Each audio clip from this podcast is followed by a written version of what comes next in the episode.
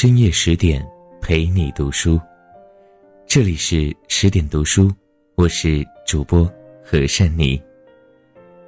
今天要分享的文章来自于毛敏峰。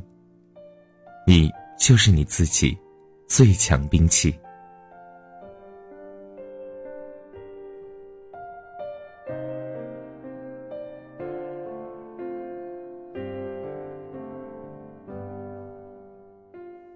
你有回放功能吗？像慢动作回放，回想一天或几天前自己做过的事、说过的话，哪件事是重要的？什么话产生了关键效果？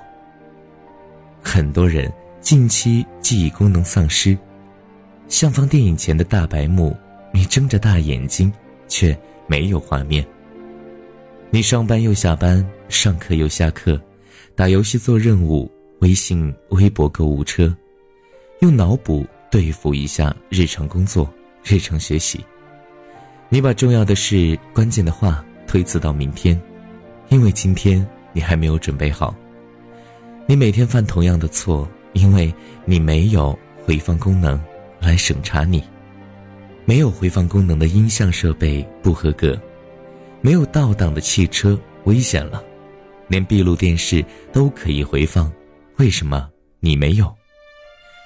一段时间过后，你有了错觉，你习以为常，你以为你埋头苦干，天天辛苦，漫无目的的过日子，的确非常辛苦。或者你每天都在背负一生的重担，各种步履蹒跚。或者你信心满满，试图拯救自己，拯救家人，拯救世界。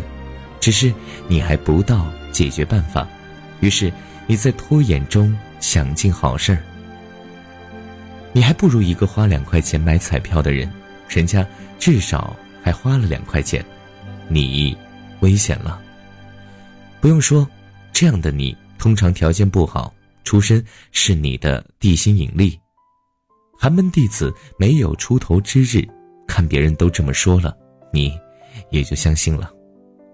怪出身，怪父母，错别人，错在社会，把责任推给别人，和自己一点关系都没有，多容易啊！现在就试着回放一下，冷静想一想，问题出在哪儿？多久没有了感动？是否遗失了斗志？是什么让你没有激励？到底是什么让你疲惫不前？知道什么是激励事件吗？在《故事》这本书中，对什么是激励事件有准确描述。不过，为了防止你心不在焉，我要在文章最后才提出答案。在你的生活中，能有什么事情是让你必须去做、一定要做、毫不犹豫马上去做的？比如，你想对父母好，但一般只是想想。实际上你什么也做不了，最后感觉做了也没用，这不是激励事件。比如你想好好学习写作，但一般只是想想，你为学习写作设定了诸多前提：先吃点好的，喝个咖啡，先看会儿剧，干点别的，找找灵感。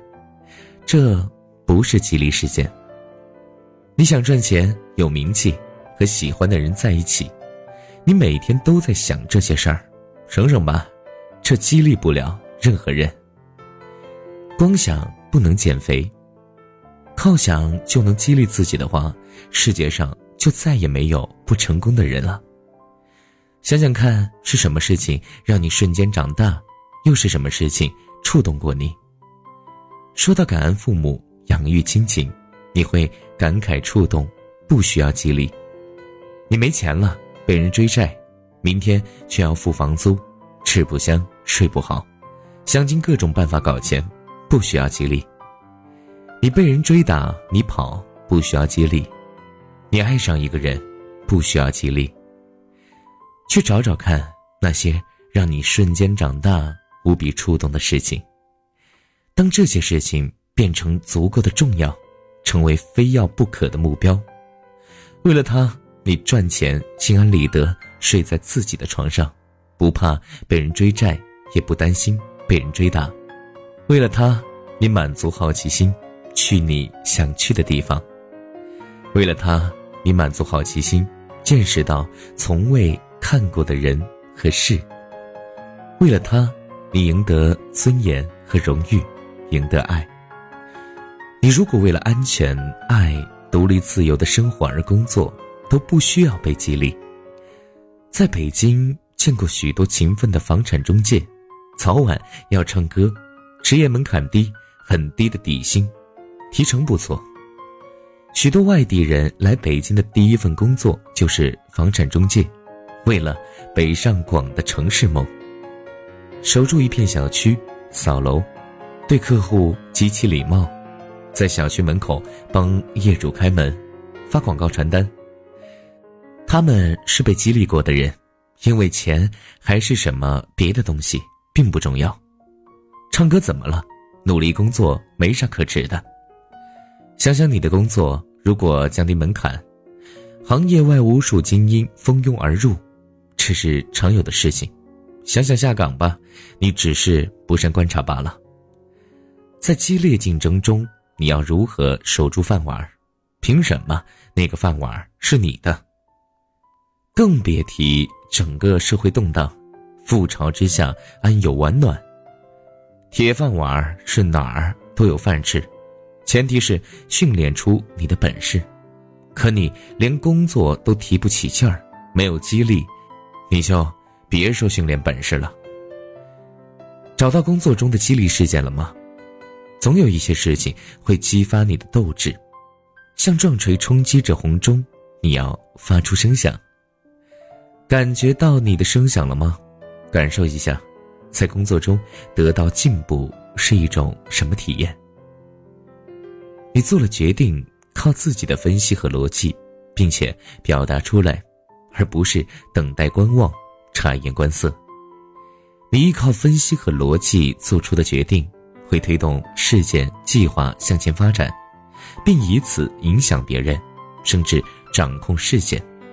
而等待观望和察言观色，只会让别人推动事件发展，你被动接受，这就很不好。两种事件推动效果截然相反。你有一种强烈表达的勇气，说出来，记下来。想象一下，把你的见解公布互联网的任何一处地方，微信、微博、自媒体、朋友圈，用你的良心背书，经得起。高手推销，你讲人话，讲真话，讲实话，你感到满满正能量，即正视别人，也准确评估自己。你取得进步，每天一点点，醒来你和睡下的你不是同一个人，所以你是不同的你。早上你有了一个创意，晚上你已经把创意变成行动。你还想方设法的推进计划，说服别人，鼓励别人，让更多人参与计划，并且保证让别人获利。第一天，你都这么做，你非做不可。终于有一天，你把创意变成了价值，你终于创造出了价值，而不是创造出一个创意。每天进步一点点，每天提升一点点。喜马拉雅还在成长，你有什么理由不做出改变？离开平地舒适区，进步就是登山，进步就是爬升。登山和爬升肯定是累的，吃饭和水，生命给你能量，不是让你贴着爬行，而是希望你向上抬升。再小的抬升也是进步。得过且过混日子，只是万事的虚无。当你这样走了足够久，你的人生视角就会发生改变。突然有一天，当你环顾四周，你发现许多朋友不常联系，旧的习惯也已经消失。你迎来了新朋友、新伙伴你有了新的消费习惯。你飞越无数里程，走过千山万水，不必证明你有多厉害，而是为了当新的挑战来临时。你有足够的经验和阅历，对抗生活的不确定。你在自我激励中训练自己，改变自己，最终完善自己，你就是自己最强兵器。激励事件，激励事件必然彻底打破主人公生活中各种力量平衡。突然之间，一个在任何意义上都堪称决定性的事情发生了，彻底打破了这种平衡，将主人公。生活现实中的价值钟摆，或推向负面，或推向正面。他马上意识到生活的平衡已被打破，要么变好，要么变坏。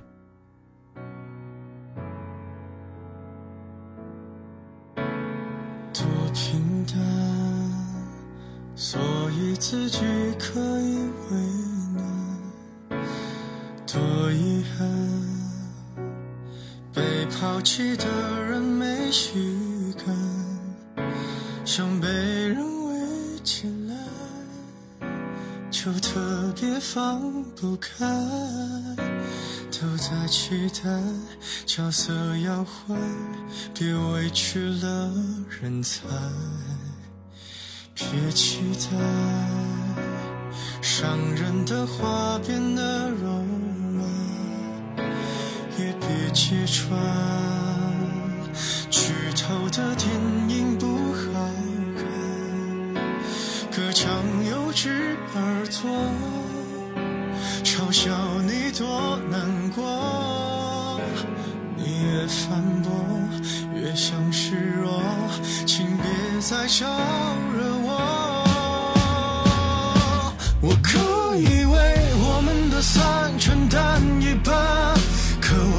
要摧毁所有的好感，看上去能孤独的很圆满。我做作的表情让自己很难看，可感情这玩意儿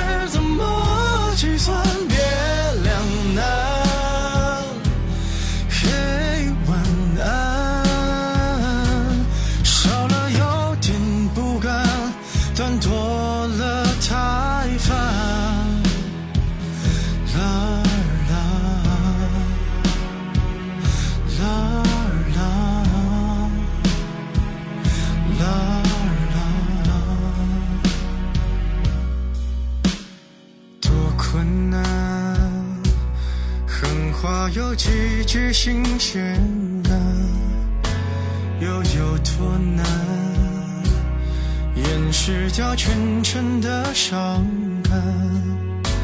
我毁了艘小船，逼我们隔着岸，冷眼旁观最后一段对白，还有点烂。你可是我投入到一半感到不安，好过未来一点一点纠缠。我帮你摘下的那颗廉价指环，想赠品附送满人群涣散，心很酸。眼很淡，难过若是